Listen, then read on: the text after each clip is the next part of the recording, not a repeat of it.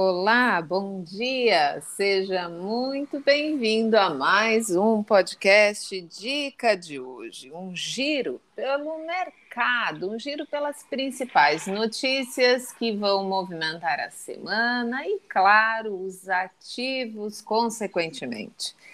Vou dar as boas-vindas aqui para o meu companheiro de conversa. Bom dia, chefe. Bom dia, Daniel Nigri. Oi, bom dia, Paty. Hoje um giro bem mais rápido pelas notícias, pelos, pelos dados, o que, que a gente está vendo do mercado. E, bom, bom dia para todo mundo. Espero que vocês gostem muito desse novo modelo. Exatamente. Vamos começar então pelo assunto da semana. Petrobras, a troca do gestor, do CEO da companhia, e também perguntar para o Daniel o que, que ele está achando né, do petróleo, que caiu ontem, afinal de contas, Ucrânia e Rússia entraram aí numa uma negociação, uma espécie de negociação. O índice lá fora, Nova York, ficou feliz né, disse: opa, então a gente pode ficar um pouquinho mais otimista. Então, nós temos aqui três pontos bem diferentes. A Petrobras, trocando mais uma vez, entra em xeque a questão da paridade com os preços internacionais que podem afetar, embora a opinião desse possível novo CEO em relação a essa questão não é diferente do antigo, e o Daniel vai explicar isso para vocês, mas ainda assim causa uma certa incerteza. E o petróleo, que volátil do jeito que é, ainda com reunião da OPEP vindo aí, Rússia e Ucrânia talvez entrando numa negociação. Vamos começar por esse assunto, então. O que esperar do petróleo nessa semana? Cara, na minha visão não muda nada, sinceramente. porque a gente tem reunião da OPEP, reunião uhum. da OPEP vai manter a mesma coisa de aumentar a produção 400 mil barris diários. Então uhum. não acho que vai mudar nada. Acho que é muito mais uma reunião pro forma que não muda muita coisa. Tá, hoje, agora mais tarde, saem os estoques de petróleo que podem mudar alguma coisa, mas também não vejo grandes indefinições com relação a isso. Uhum. E com relação à Petrobras, essa mudança é muito parecida com a mudança que aconteceu lá atrás. Né? Quando entrou o próprio general lá atrás também, o, o Bolsonaro reclamava que o outro presidente, que agora me falha a memória aqui o nome, uhum. ele também não fazia mudança, ele também não, né, ele também aumentava muito a gasolina e tudo e ele manteve, o próprio general manteve essa proposta do preço, né, pareado pelo cenário internacional, e agora esse novo também, pelo currículo dele, ele deve manter também. Então, não vejo muitos problemas, inclusive. Ontem mesmo, a própria ação da Petrobras teve uma valorização, um mercado diferente das outras vezes não viu como uma forma do governo intervir na própria Petrobras. Então, na minha visão, hoje em dia, inclusive, é muito mais difícil intervir na Petrobras, porque Exato. se você intervir no preço da Petrobras, corre realmente o risco de desabastecimento. Então, eu particularmente acredito que é pisar em ovos. O presidente, hoje em dia, ele já não tem um poder tão grande como ele teria lá atrás. Uhum. Então, ele fica chateado, ele manda isso para a opinião pública. É importante ele mudar, uhum. até por questões eleitorais para ele mostrar que ele tentou fazer alguma coisa em prol do povo, mas em tese real não muda nada. Exatamente. Aí a gente entra na questão do preço do petróleo. O preço do petróleo é assim: a gente tem bons motivos para achar que ele vai subir muito e bons motivos para achar que ele vai cair muito também. Uhum. Né? O principal motivo que eu acredito que ele poderia subir muito seria continuar uma indefinição com relação a essa questão da guerra você reduz um pouco a produção e você vê o preço disparar porque a demanda, pelo menos por enquanto, ainda não está reduzindo né, no mundo. Uhum.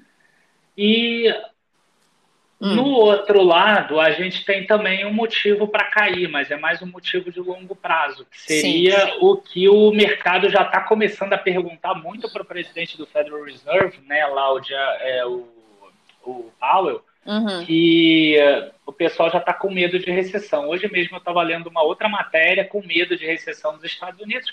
Aquela coisa mamão com açúcar, né? Quando inverte as curvas de juros de dois anos e dez anos, sempre uhum. alguém fala que vai ter uma recessão nos Estados Unidos, ou que vai estourar uma bolha, ou que vem uma crise, ou qualquer coisa do gênero. Uhum. A questão é, a gente não tenta adivinhar aqui no dica de hoje o que vai acontecer, Inclusive hoje, né, o Egbert ele faz aqui com a gente o podcast às vezes, né?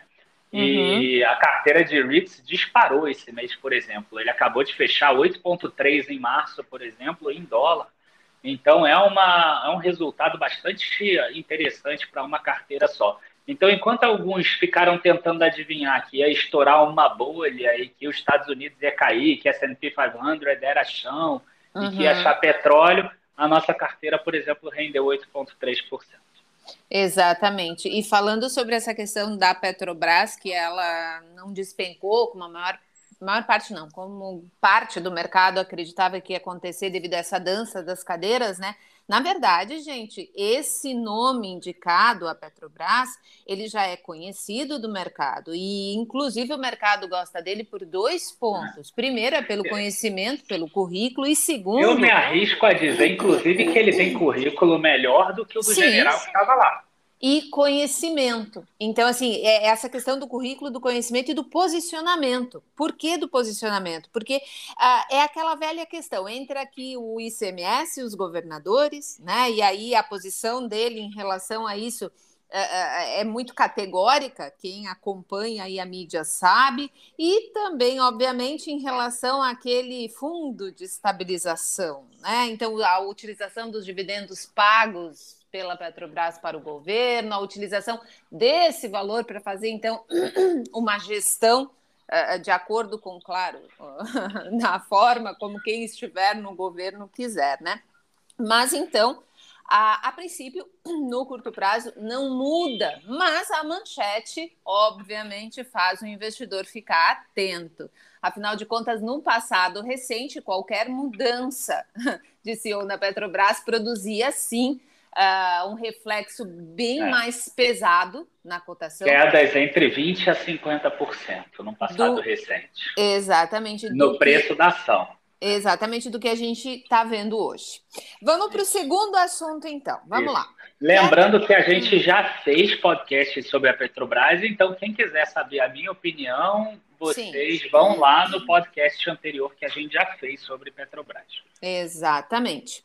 Vamos falar de índice, afinal de contas, as pessoas gostam bastante de saber para onde está caminhando. Então, a gente tem aí queda dos juros futuros, a gente tem, inclusive, o Daniel colocou isso no relatório da semana passada para o assinante. Ativos de economia doméstica, varejo, alguns outros ativos também reagiram, né? Então, eles acabaram mostrando um fôlego. E tem também a questão do dólar fechando abaixo dos cinco reais. Então, essa alta do Ibovespa, né? Ah, retomamos os 120 mil pontos. O que, que o Daniel espera para essa semana? Dados importantes que vêm aí. Aliás, eu tenho certeza que tu vai querer comentar também para o pessoal em relação ao INCC. Então, como isso pode vir a afetar também alguns ativos que estão focados, que os resultados estão focados aqui na economia doméstica? É engraçado que o mercado todo espera uma recessão brasileira. Né? Uhum. Né? Espera um mercado ruim para esse ano de 2022.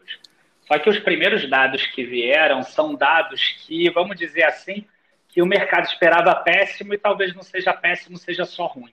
Uhum. Então, começou, né? Eu andei conversando com algumas pessoas influentes no mercado, que a gente acaba conhecendo lá em São Paulo, talvez até semana que vem eu viaje para lá mas eu estou começando a perceber que gestores e pessoas mais influentes elas estão começando a rotacionar a carteira. Uhum. Ou seja, elas estão começando a sair de commodities, nada diferente daquilo que eu já tinha falado há dois meses atrás, lá em podcast aqui. A gente fez uhum. um podcast sobre Petrobras, PetroRio, Vale, etc. E a gente uhum. falou que era hora de reduzir um pouco commodities. E eles estão começando a migrar para o mercado interno. Sim, é, é importante a gente ter uma noção que, às vezes, a pessoa que está investindo no, como pessoa física, ela tem uma expectativa de ter um retorno muito rápido. Uhum. Tá? E alto, isso, né? Alto e, alto. e rápido. É, o gestor de investimento mesmo, investidor institucional, ele faz uma alocação um pouco mais estratégica. Então, ele faz esse investimento assim. É óbvio que se acontecer em um mês a alta que ele esperava, ele acha o máximo, ele vem de parte para outra. Uhum. Né? Mas ele tem uma alocação ali que ele espera de 18 a 24 meses, alguma coisa nesse sentido, tirando muito poucos fundos. Uhum. Né? Tem até um fundo que eu conversei que é um fundo mais de curto prazo, então ele é um pouquinho diferente. Mas a gente vê essa rotação de carteira. Então, o que, que o mercado está fazendo? Ele está vendo essa queda do dólar, ele uhum. sabe que em reais, né, as ações de commodities estão ficando paradas. Então, se você olhar a Vale, está mais ou menos no mesmo patamar de preço. A PetroRio também, a Petrobras também. Um dia cai um pouquinho, outro dia sobe um pouquinho. Então, em dólar, elas estão se valorizando. Uhum. E como o dólar está caindo, eles sabem que o resultado em dólar dessas empresas não vai subir.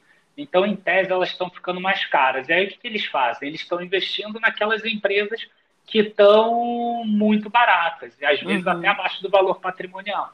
Então, uhum. a gente viu empresas de varejo crescendo muito, empresas de, de é, construtoras subindo muito, e ainda a gente começa a ver também uhum. empresas de que têm custos em dólar subindo. Sim. Né? A gente viu o resultado, a M Dias Branco, por exemplo, teve uma valorização bem expressiva. Uhum. É a própria... E olha que o trigo subiu. Veja bem que o trigo não parou de subir. Ele continua subindo. Se tu pegar os contratos futuros, tu vai ver que continua subindo. É, ele subiu mais até o início de março. Depois ele deu uma arrefecida um pouquinho. Mas mesmo assim, vai impactar muito o resultado do primeiro trimestre. E eu, eu, eu concordo contigo que o preço atual do trigo é maior do que o de dezembro. Mas Sim. ele já é menor do que o de fevereiro. Mas, assim, o, o, a Ipera também, por exemplo, que ela tem insumos em dólar, então a gente viu ela subindo bastante. Eu poderia citar alguns outros aqui. Mas é importante a gente ter isso em mente. Né? A própria Irania, por exemplo, acabou tendo uma valorização também, porque ela tem ali alguns insumos em, dólar na Apara. Então, a gente está vendo essa rotação de carteira. Então, é importante que a gente entenda isso. A gente chegou a antecipar lá atrás, que era para as pessoas fazerem isso, reduzir um pouco commodities, já partir um pouco para investimentos um pouco diferentes, e agora o mercado está fazendo isso. É, eu acho que ainda tem acho que ainda tem um bom momento para fazer essa rotação. Acho que ainda não está no final ali estourado de alta, não. Então eu uhum. acho que é um movimento interessante. Sim. Outro ponto importante que eu acho que o pessoal também questiona bastante, afinal, tu é conhecido pela, pelo teu conhecimento, pelo teu entendimento do mercado de construção. E aí, o que que tu enxerga com esse movimento de redução da taxa de financiamento, com as construtoras, algumas ainda com um caixa elevado, outras apresentando uh, uma velocidade de vendas menor, e aí juntando isso com os dados que saíram nessa semana. O que que tu enxerga para as construtoras nesse prazo mais curto? É, então, INCC é, veio, que é o Índice Nacional da Construção Civil, para quem uhum. não sabe, ele veio um pouquinho mais forte, uhum. né? mas vale a pena a gente estudar as regiões. Tipo, ele subiu muito, por exemplo, em Salvador, que é lá no, no Nordeste, que é uma das regiões. Então, eu imagino que aquela região toda tem aumentado o custo. Se você pega quem investe naquela parte, quem é que constrói naquela área? É a Moura do B. Uhum. A Moura do B, ela ainda está com um resultado muito forte, diferente de empresas igual a Lavi, igual a Trisul, igual a Ezetec, que constroem mais em São Paulo.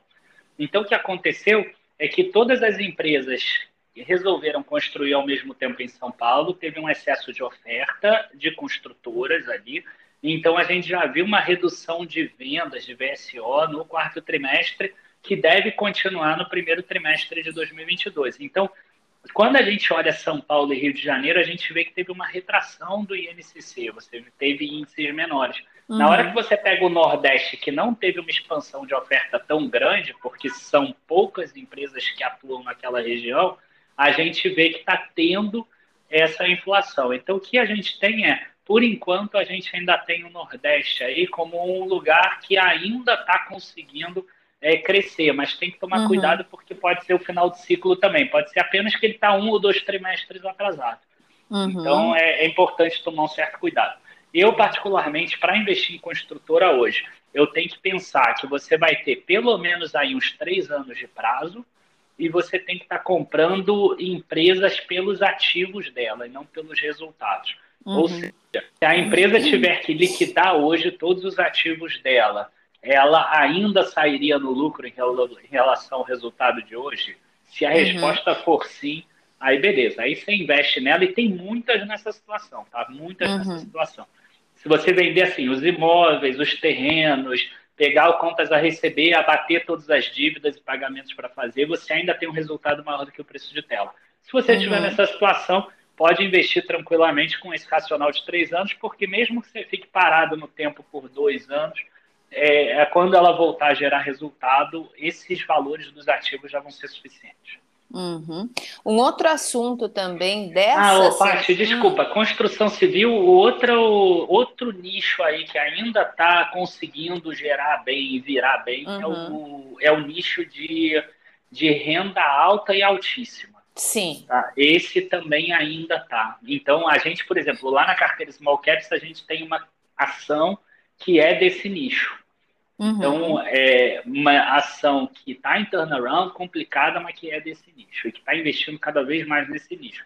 Pode uhum. dar certo, pode dar errado, mas assim, se der certo, é uma valorização bem expressiva. Inclusive, quem quiser conhecer o nosso produto Small Caps, é, seja bem-vindo. A gente tem lá todas as informações na página de, de, de produtos.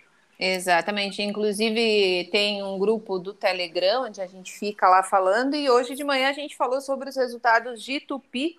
E também a gente falou sobre uma outra empresa do agronegócio que muita gente gosta bastante também, né? Que é a Boa Safra Sementes. Ou seja, a gente não fala só sobre os ativos que são recomendados pelo Daniel na carteira Small Caps. Vamos Isso, aproveitar. E hoje, hoje até tem monitoria. Exatamente. Um outro assunto que movimentou a semana, e aí eu vou aproveitar para te perguntar, afinal de contas, as duas ações tu conhece muito bem, estão em carteiras que tu recomenda na casa, que é justamente a Joy Venture entre a Minerva, entre a BIF 3 e a Ambipar. O que, que, de fato é, vai funcionar onde, é bom, é ruim? O que, que tu achou sobre isso? Assim, eu acredito que é uma, é uma estratégia que, claro, é interessante, mas em termos de relevância para resultado, não vai trazer nada de tão expressivo. Uhum. Tá? Não é aquela coisa que vai falar assim, nossa, teve essa joint venture, ah, agora a Ambipar é 60 e Minerva é 20. Não, é né? não, não tem, não tem essa relevância toda. Tá? Uhum. Mas é um projeto que é bacana, né, as duas vão, na verdade, é uma subsidiária da Ambipar, que é a Biofílica, que ela comprou, e é um novo, é uma nova vertente de negócio. Eu acho que a Ambipar vai fazer isso com diversas empresas do agronegócio, a Minerva é só a primeira delas. Uhum. E ela está ela tá gerando, ela, né, a, as empresas elas têm talvez um crédito de carbono, um consumo de carbono, a Ambipar tem a biofílica, e eles vão fazer um trabalho em termos desse crédito de carbono. Então, uhum. quer dizer, é uma forma da Minerva ela conseguir rentabilizar também. Isso excluindo Brasil e Peru, tá? Porque a Minerva também é muito forte na América do Sul.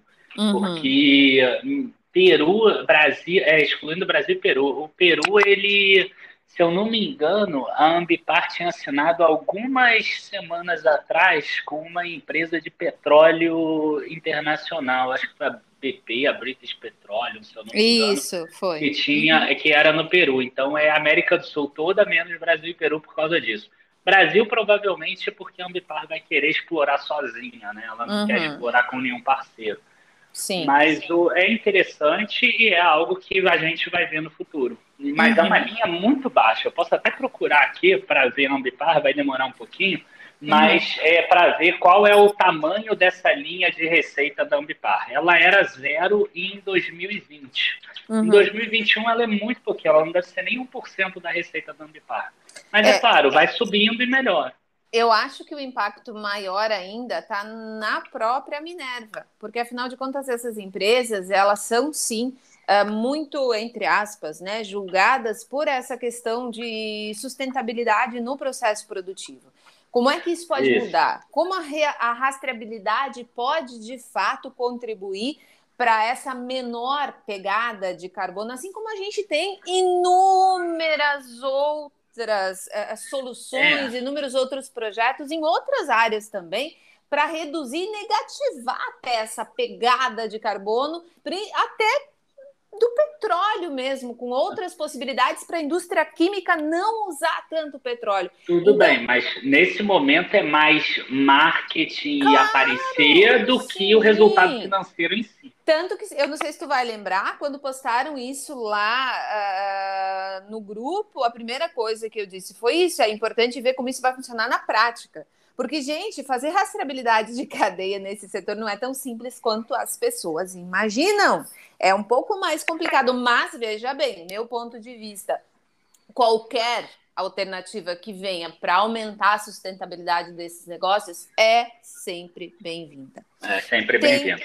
Tem uma outra coisa que eu queria o, Eu falar. peguei aqui os dados. Ó, no quarto trimestre, a Ambipar, por exemplo, receita de crédito de carbono 8,3 milhões, receita bruta total 782 milhões. Então, quer dizer, é um pouquinho mais do que 1%. Uhum. Quer dizer, ela não tem relevância praticamente nenhuma, é muito mais pelo marketing em si e para deixar a Gisele feliz, né? Provavelmente. ah, vamos lá, tem uma outra notícia hoje, e eu sei que tu já estudou ativo, a gente já escreveu sobre ele, está disponível no site, embora não esteja em nenhuma carteira. Eu sei que tu uh, uh, entende do case, enfim. Você está dando muito spoiler das carteiras, hein, pai? Ah, desculpa, sem querer, sem querer. Vamos lá. É sobre a Oi. Então, a Oi anunciou o fim uh, o fim da recuperação judicial adiado por dois meses. Então, uh, tua opinião mudou alguma coisa da Oi nesses últimos meses? Essa notícia de que vai adiar um pouco o fim né, dessa recuperação judicial por mais 60 dias muda alguma coisa? O que, que tu tem para dizer para o pessoal que gosta de Oi? Para mim, mudou a Oi quando duas questões ano passado que foram muito ruins para a Oi. Tá? A primeira foi quando ela fez uma apresentação institucional para investidores, que eu inclusive participei, e que eh, foi bom porque eles foram muito honestos, né? eles foram muito sinceros, eles botaram um plano mostrando que a Oi iria ter uma rentabilidade legal lá em 2024, 2025. Uhum. Então foi aquele momento que o mercado fez ela cair de 1,80 para 80 centavos. Quer dizer, ninguém quer esperar, enfim, 10, 4 é, anos para ter resultado. O mercado é imediatista. Uhum. Né? Então ali ficou muito claro com relação a isso. O segundo ponto foi a demora que o CAD teve, e demoraria mais, porque teve uma pressão ali no final, para aprovar a venda da Oi Móvel. Então, uhum. o que, que a gente via ali? A gente vê que a Oi ela estava gastando com a Oi Móvel de 1 bilhão a 1,3 bilhão de reais todo trimestre para manter aquela Oi Móvel. E ela uhum. tinha vendido por 17 bilhões. Então, o fato de ter atrasado mais três ou quatro trimestres ali essa aprovação fez com que ela gastasse ali uns 4, 5 bilhões, talvez 6 bilhões a mais, entendeu? Então, é um, é um dinheiro que vai fazer falta na Oi, ainda mais com esse custo de capital maior. E uhum. com relação ao adiamento da recuperação judicial, é, não vejo tanto problema esses dois meses, dois meses para cá, dois meses para lá, talvez até ajude a Oi nesse sentido. Uhum. Mas, é, enfim, não faz muita diferença essa questão do adiamento, não. Os uhum. dois pontos que vão impactar realmente o resultado e recuperação da Oi foram esses dois que eu passei a empresa tem algumas estratégias que são interessantes, uhum. mas são estratégias que demandam muito investimento de capital. E investimento de capital hoje, com custo de capital como está, tá difícil, né? Você fechar essa conta está complicado. Não duvido que venha uma outra subscrição. Até teve uma agora menorzinha, mas não duvido que venha uma realmente grande, que tenha um poder de diluição grande. Uhum. Tem um outro setor que também foi notícia hoje e, claro, tem uma relação direta com o, entre aspas, fim da pandemia, com a volta da circulação e, claro, com a Cogna, que uh, acabou divulgando Boa. os resultados aí e agradou né, parte do mercado. E aí a notícia hoje é que os grupos educacionais eles projetam um aumento de matrículas, afinal de contas, né, uh, as faculdades voltaram à ativa, estão trabalhando firme e forte para atrair novos alunos, mas as despesas continuam altas em relação ao volume que está sendo atraído, então por enquanto é muita projeção. O que, que tu pensa sobre isso, levando em consideração que o mercado formal de empregos deu uma melhorada, mas a renda ela recuou, o salário médio né, de contratação acabou recuando. a gente ainda tem, pelo menos tudo indica, né, uma dificuldade para voltar ao centro da meta da inflação, pelo menos no curto prazo, mas sim as pessoas começam a voltar a olhar para o setor educacional. A tua opinião sobre isso? Bom, não só a Cogna teve um bom resultado, né? ainda teve prejuízo, mas enfim, foi um resultado muito melhor do que o esperado como outros é, players de educação também tiveram resultados que foram interessantes. Tipo, a Anima teve um crescimento grande, embora ainda com prejuízo. A Ser Educacional já teve lucro, por exemplo, e Dux eu não cheguei a olhar, nem a Cruzeiro do Sul, uhum. mas são números que trazem boas expectativas para esse ano. Com relação ao mercado em si, eu acredito que tem aí uma parte do mercado que já esteja comprando educacional como proteção eleição Lula. Tá? Uhum. Eu acredito que tem alguma coisa. Vendendo Petrobras também. e comprando educacional. É isso, é, porque o Lula volta com a pátria educadora, aumento fiéis, as educacionais podem andar bem, bastante alto. Uhum. Né? Mas, é, então, quer dizer, é, o cara vai pegar e botar 100% da carteira dele nesse cenário Lula? Não, né? Mas ele pode botar ali 5%, 6%, 10%. Se uhum. acontecer esse cenário, esse é parte da carteira ele ganha, entendeu? Às vezes o cara até nem torce para o Lula, mas ele se protege desse uhum. cenário. Às vezes o cara torce para o Lula também, mas isso não interfere no trabalho dele. É importante sim, a gente sempre sim. deixar isso claro para não achar que eu estou torcendo por A ou por B. Uhum. Né? Mas o, é, essa é uma questão. Tá? A outra questão é a seguinte: aquele, aquela depressão que as empresas educacionais entraram em 2020, com a migração lá tudo para o ensino digital e com todas as faculdades fechadas, isso não deve mais ter. Né? Uhum. Né? Então, alguma recuperação vai acabar existindo. Mas o que eu quero trazer aqui é o seguinte: você vai ver que muitas das empresas, e a Cogna é um exemplo disso, elas tiveram queda da receita, mas tiveram melhora de EBITDA. É exatamente o inverso do que tem acontecido com um monte de empresas. Uhum. A maioria das empresas está tendo aumento de receita e perda de margem. A Cogna não, ela teve o contrário, ela teve queda de receita com aumento de margem. Por quê? Porque no período que teve a pandemia, o que, que a Cogna fez? Ela fez um esforço tremendo de contenção de despesa e redução de custos. Então, ela reduziu um, um monte de, de polos, Uhum. Ela caiu um terço a quantidade de polos e perdeu 7 ou 8% de alunos. Então, valeu muito a pena. Ela conseguiu diluir os custos, ao contrário, reduzindo receita, mas reduzindo muito a despesa.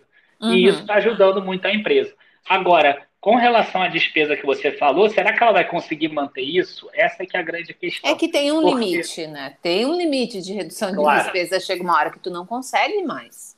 A Restock está aí para mostrar isso. Exatamente. Ela também foi reduzindo loja, reduzindo loja, reduzindo loja, chega uma hora que você tem um limite, né? Era a estratégia da Demil ali até 2000 também. Uhum. Então, tem algumas empresas que elas entram numa espiral ruim, e aí o que ela tem que fazer? Ela tem que fechar todas as unidades que não gerem retorno positivo. Uhum. E aí ela fecha todas, aí ela fica só com aquelas que geram retorno positivo. Então o resultado vai lá em cima, mesmo com queda de receita. Isso aconteceu com a Cogna. Agora, quando a gente olha daqui para frente, quais são os principais custos da Cogna? Custo de manutenção das faculdades e custo de pessoal.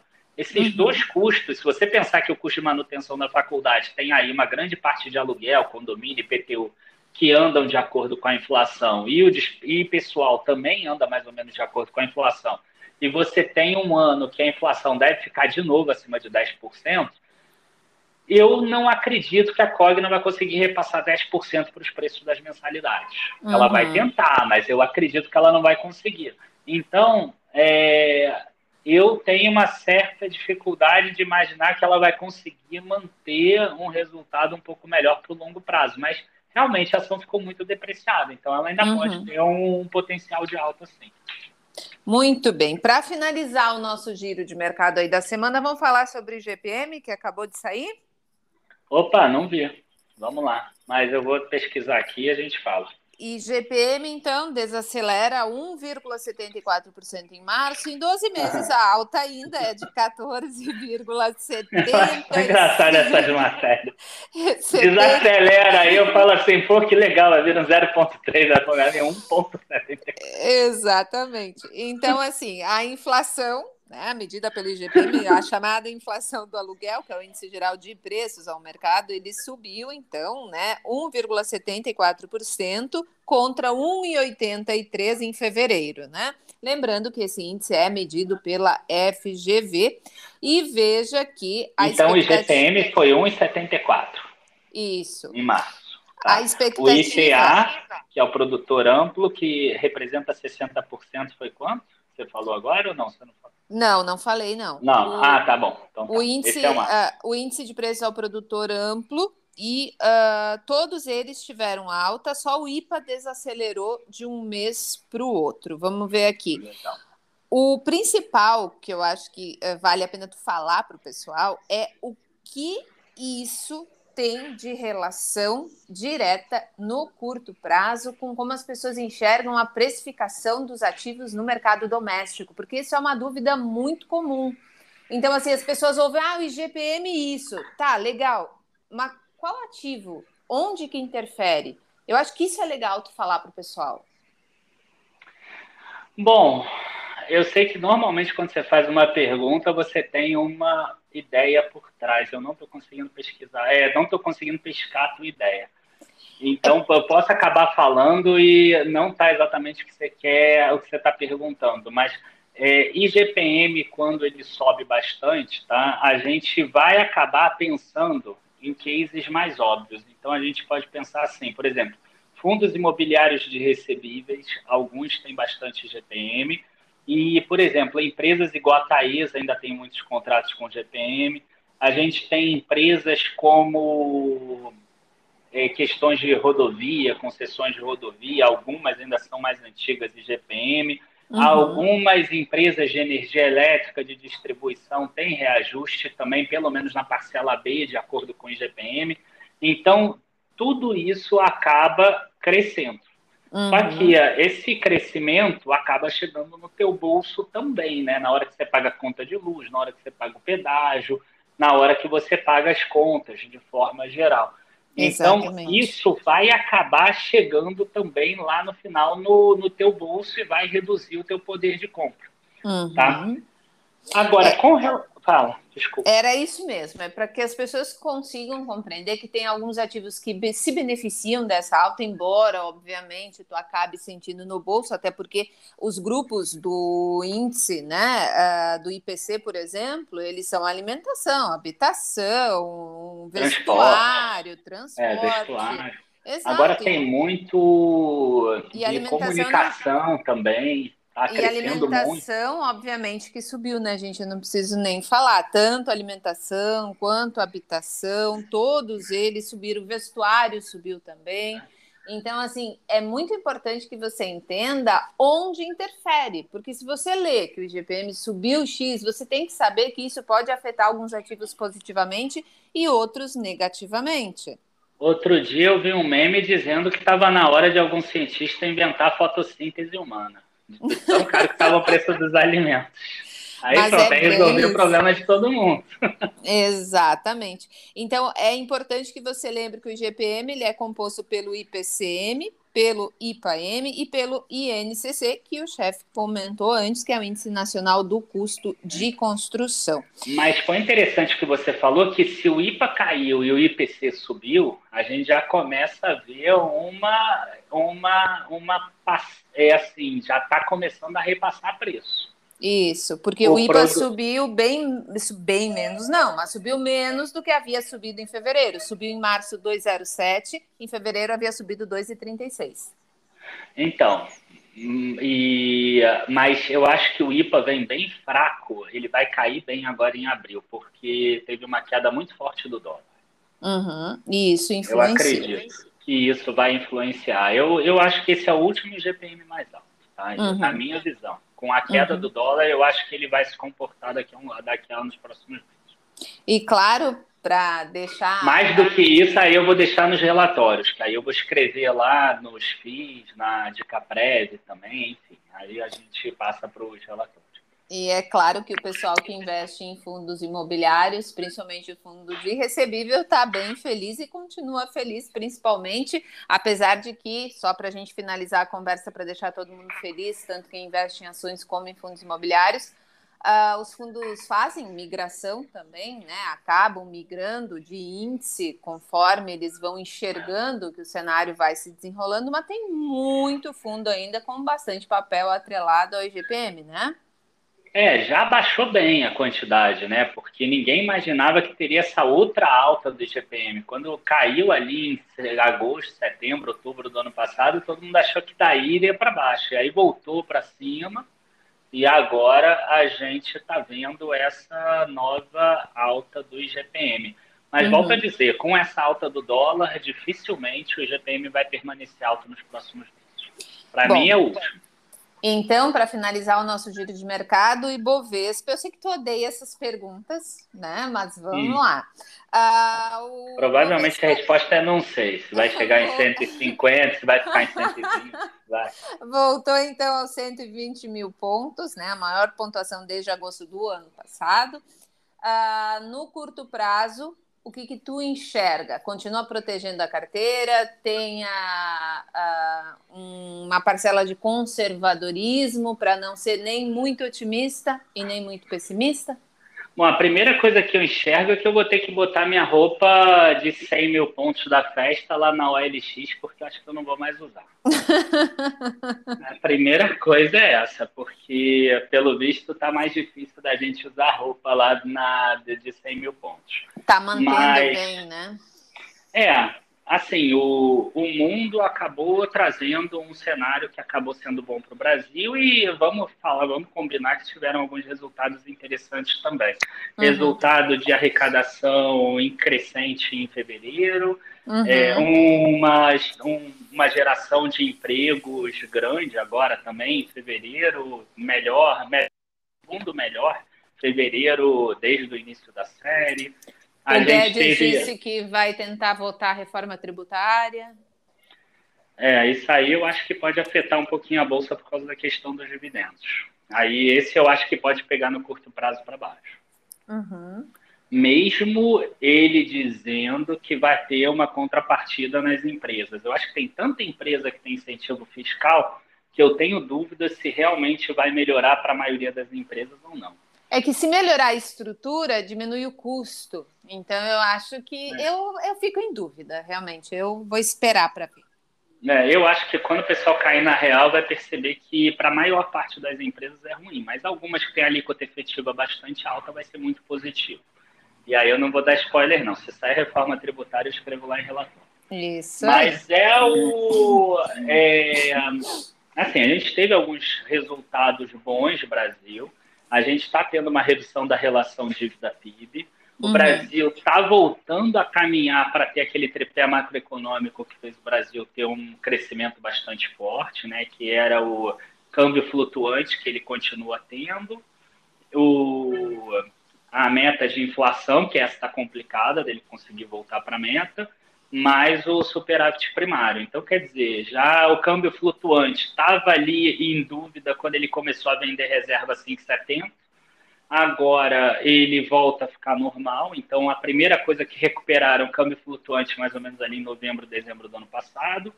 Agora estão já conseguindo recuperar o superávit primário, e isso está reduzindo a relação dívida-PIB, inclusive o risco Brasil caiu bastante em relação a outros players aqui da América Latina.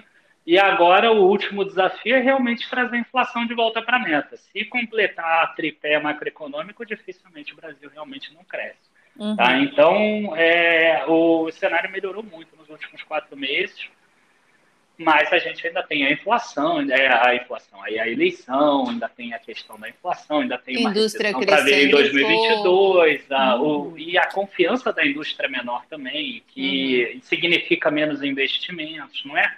Porque quando o cresce pouco, mas tem a confiança. O agro já com retração de margem, porque os custos estão subindo mais que o aumento da receita. Então, quer dizer, o, algumas questões melhoraram em relação a novembro, mas também não é aquele céu de brigadeiro que o pessoal está pintando agora. O mercado é sempre assim, né? Ele escolhe aqueles indicadores que ele vai olhar. É. Então agora ele está olhando indicadores positivos, aí é maravilhoso, a bolsa vai subindo. Já já ele vira e começa a olhar indicadores negativos. Tem para todos os gostos, né? Se você quiser olhar de forma negativa, tem. Se quiser olhar de forma positiva, tem também. É a mesma notícia, às vezes, tu muda de veículo de comunicação e a entonação muda e tu pode ser levado a uma conclusão diferente. É. Então é bem tipo complicado. É. Tipo essa do GPM que você passou. Ah, GPM arrefece em março e sobe só 1,74%. Tá, vai enganar, pô. 1,74% é 20% ao ano, pô. Quem que mantém um GPM desse tamanho? Para finalizar aqui, eu quero deixar um recado. Hoje, o Rafael Rocha, que é o analista uh, internacional aqui do Dica de hoje, que faz um podcast semanalmente, com a, uh, quinzenalmente, desculpa, aqui conosco, ele fez um post em relação ao podcast anterior que a gente falou sobre ETFs. E ETFs, vocês sabem, é um mundo assim é, gigantesco, ah. né? Tem para todos os gostos. E aí ele postou, né, que agora tem um ETF que mira empresas com CEOs de bom caráter. Olha só. então chama a atenção por deixar Tesla e o Facebook, o antigo Facebook Meta, fora da carteira. São participantes Apple, Microsoft, oh. Amazon. E aí eu quero deixar esse recado, caso você goste de ETFs. O Rafael deu vários nomes aí de ETFs, ele deu caminhos para você começar a estudar também. O podcast está disponível, então, aqui. Foi feito, Foi se eu não me engano, na semana, na semana passada. Cara, tem muito, tem muito ETF que eu nem sabia que existia. Tá muito legal esse podcast, muito É, bem, é bem interessante para quem está iniciando e precisa de um caminho, precisa de um direcionamento. Isso é sempre muito importante. Enfim, vamos terminar aqui o nosso giro de mercado. Dá. Mais alguma coisa que tu queira deixar aí para o pessoal para essa semana? Juízo, pessoal. É isso. e paciência. Abraços e bons investimentos. Juízo e paciência. Se tiver os dois, meio caminho andado. Exatamente. Muito obrigada. Hum. É isso. E sempre um prazer falar com você, Paty. Você sabe ah, disso. O prazer é meu, chefe. Muito obrigada pela companhia de todos vocês que ouviram tomando um cafezinho, correndo na esteira, ou como diz o Chaves, lavando uma louça, né? Muito obrigada pela companhia, obrigada pelo feedback que a gente tem recebido lá pelo Instagram. É sempre um prazer conversar com vocês. A gente vai aí mesclando, né? Alguns podcasts sobre empresas, alguns outros sobre mercado, alguns sobre comportamento, e assim a gente vai levando. Eu desejo a vocês uma ótima semana, muito obrigada pela companhia e a gente se vê no próximo podcast. Um abraço. Um abraço, tchau, tchau.